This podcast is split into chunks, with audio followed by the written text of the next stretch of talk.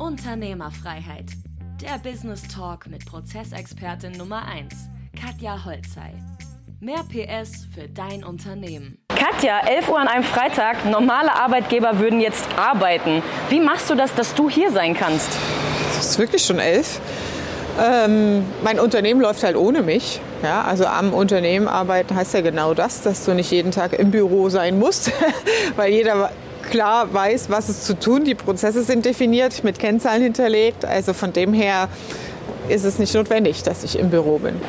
Und woher weißt du eigentlich, dass dein Team während deiner Abwesenheit deine Werte und auch dein Leitbild vertreten? Mmh, Werte und Leitbild sind Grundsatzfragen, die ich im Recruiting-Prozess schon abchecke. Ja, das heißt, ähm, das sieht man sehr, sehr schnell. Wir haben einen klaren Recruiting- und Onboarding-Prozess, die ineinander übergehen, wo wir Checkpunkte haben und das am Ende Lobo, ähm, und das am Ende da schon abprüfen, ähm, weil ich sag mal äh, ganz einfaches Beispiel, wie äh, kannst du Werte erkennen? Entweder bist du ehrlich und betrügst nicht und gehst nicht fremd oder äh, du bist es halt nicht. Es gibt bei diesen Themen in den Werten kein halbschwanger, ja, so ähm, also so, so ein dazwischen. Weil wenn du schon mal geklaut hast oder betrogen hast oder auch fremdgegangen bist, das sind Wertethemen einfach im Umgang mit anderen Menschen, ähm, dann machst du es auch wieder oder bist sehr stark verleitet, das wieder zu machen. Und das sind einfach Werte, Grundprinzipien, die verankert sind im Menschen, die wir entsprechend über unsere Workflows äh, bei der Einstellung neuer Mitarbeiter gezielt abprüfen, weil Werteorientierung sehr wichtig ist und dadurch musst du es dann nicht ständig hinterfragen. Und das Unternehmensleitbild und unsere Führungsprinzipien die sind klar verankert und werden halt über unsere Meetingstrukturen auch immer wieder reflektiert und daran damit wird das Team auch in diese Themen hineintrainiert. Ne?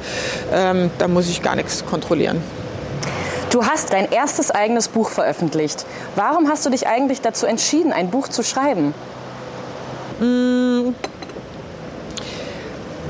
Im Grunde also ein Buch habe ich festgestellt, vor allem das erste Buch ist immer, ja, es ist sehr anstrengend.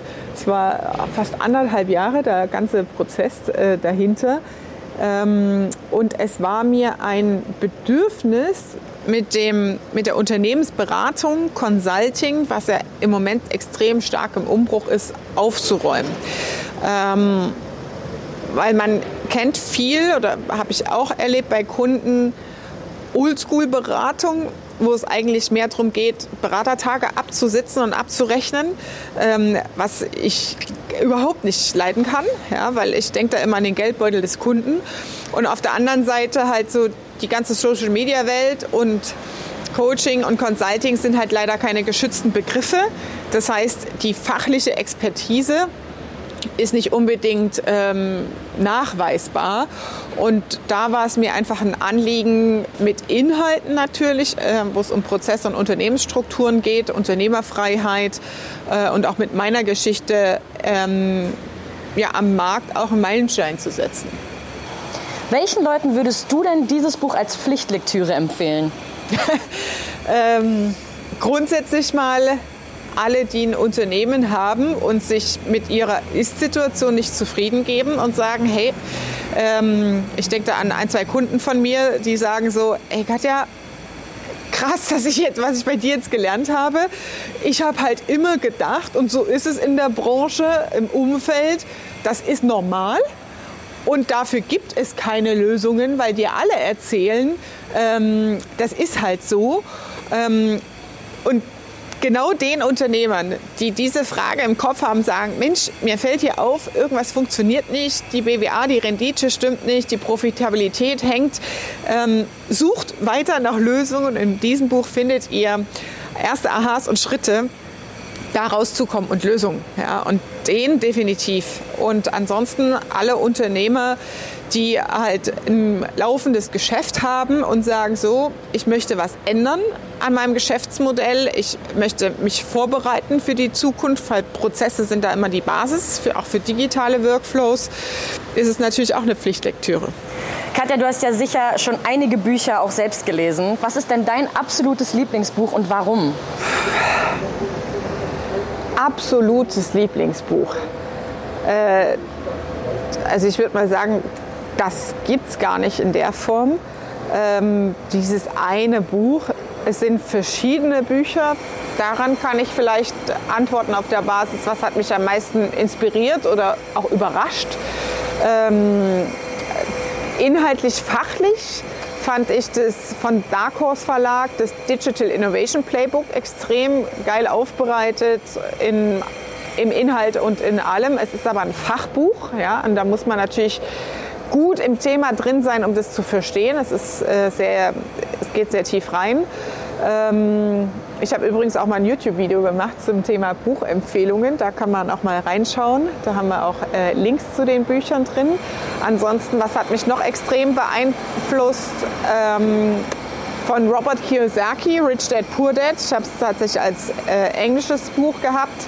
Ähm, das hat mich insofern beeinflusst, dass mein Bewusstsein über Konsum und Investition erstmal so, bam, das war so ein Augenöffner. Und dann äh, also was mich extrem überrascht hat, Reicher als die Geissens von Alex Fischer.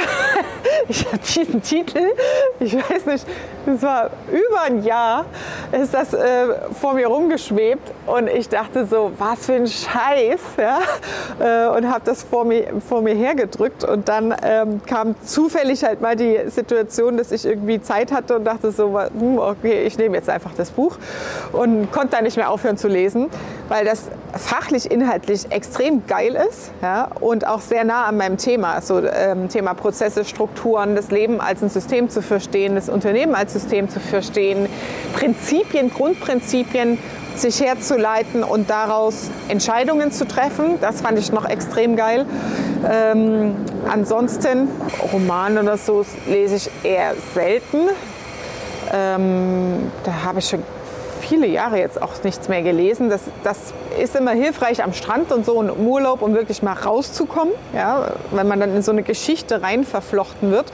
Doch, was ich neulich letzten Sommer gelesen habe, was ich auch extrem geil fand, das ähm, Big Five for Life. Ja, also das ist, habe ich auch echt unterschätzt, das Buch, weil ich kenne das erste Buch von äh, John, ich weiß nicht, wie man es ausspricht, Sprackley. ähm, und das war nicht so berauschend für mich, dieses Kaffee am Ränder des Welt. Das ist vielleicht für jemanden interessant, die sich noch nie mit Persönlichkeitsentwicklung auseinandergesetzt haben. Für mich war das nicht so spannend. Und deswegen habe ich das zweite Buch, Big Five for Life, so ein bisschen unterschätzt. Aber da ging es natürlich wieder ganz hart um Business Content. Äh, und das habe ich extrem gefeiert. Ja. Ja, dann wünschen wir dir noch weiterhin viel Freude heute mit deiner Unternehmerfreiheit. Dankeschön. Und äh, bis bald. Danke. Das war Unternehmerfreiheit.